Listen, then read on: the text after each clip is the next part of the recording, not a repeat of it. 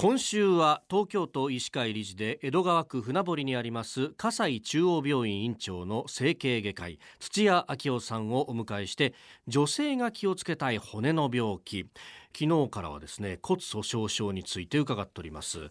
まあ老化そして女性ホルモンのバランスの変化が避けられない以上、まあ、基本的には予防する方法はないということ。まあただその骨密度減少の、まあ、カーブを緩やかにしていくためには、まあ、あ食べ物も気をつけた方がいいというお話まで伺いました、えー、生活習慣っていうのもやっぱりこれ関わってきますか先生？そうですね。特に運動は大切だと思います。一番いいのはやっぱり歩くことですね。ウォーキングです、ね、ウォーキング。はあ。だから一日少し散歩する、それが一番いい運動になります。その他生活習慣病でいうとですね、はい、タバコは良くないです。あ、タバコは骨にも良くない。えー、それは何でかっていうとですね、はい、まあ骨に限らず全身の、えー、まあ簡単に言うと酸化が進むわけなんです。タバコを吸うことで。はい。酸化が進む。ですのでタバコは、ええ。ー、骨粗しょう症には良くないですしで同じようにですね、はい、えー、骨粗しょう症骨密度骨が少なくなるだけじゃなくて骨の質もすごく大事なんですね。ですのでタバコというのは骨の質を下げます。同様に例えば糖尿病もですね、はい、えー、骨の質を下げます。ですので、ね、同じ骨密度であっても、はい、タバコを吸っている、えー、糖尿病であるといった方の場合は、骨が折れやすくなりますあそうなんですか。あの自分の骨がどれくらい丈夫かどうかっていうのはこうチェックする方法ってあるんでしょうか？そうですね。あの骨密度調べるのが一番いいと思います、はい、えー、それは医療機関によって調べ方あの検査方法はいろいろありますけれども、まあ、どんな方法でも結構です。一度調べてみるといいと思います。先生の病院ではどうやって調べるんですか？当院では、はい、えー、レントゲンを取っています。は他にどんな方法があるんですか？他のところでやってるの？超音波でかかとの骨ですね。超音波で調べることもあります。え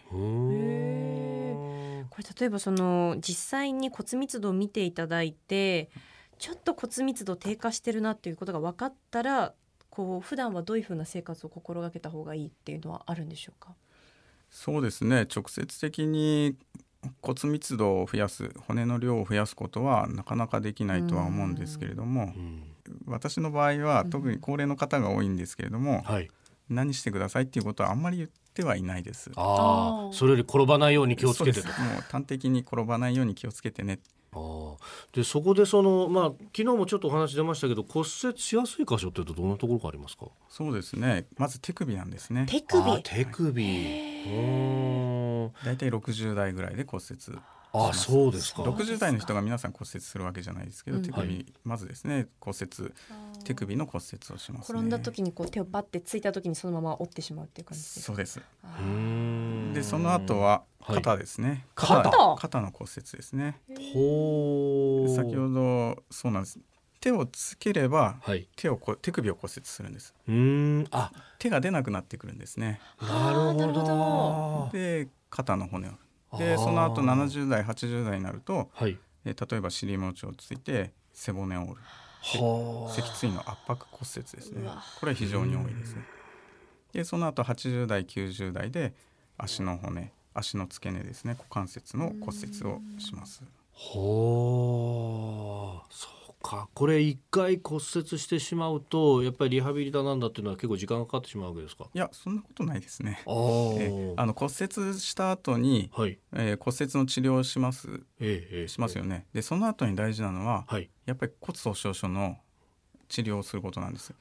それは将来の自分のための治療になるわけですね。骨折繰り返します、はい、例えば背骨の骨折は1回折るとですね1年以内にまた5人に1人はまた骨折すると言われているんです、えー、そうなんですか。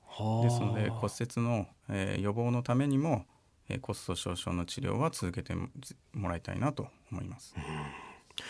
えーまあ、その具体的なところ明日伺っていければと思います、えー、今週は葛西中央病院院長の土屋清さんに女性が気をつけたい骨の病気について伺っております。先生明日もよろしくお願いします、はい、よろしくお願いします。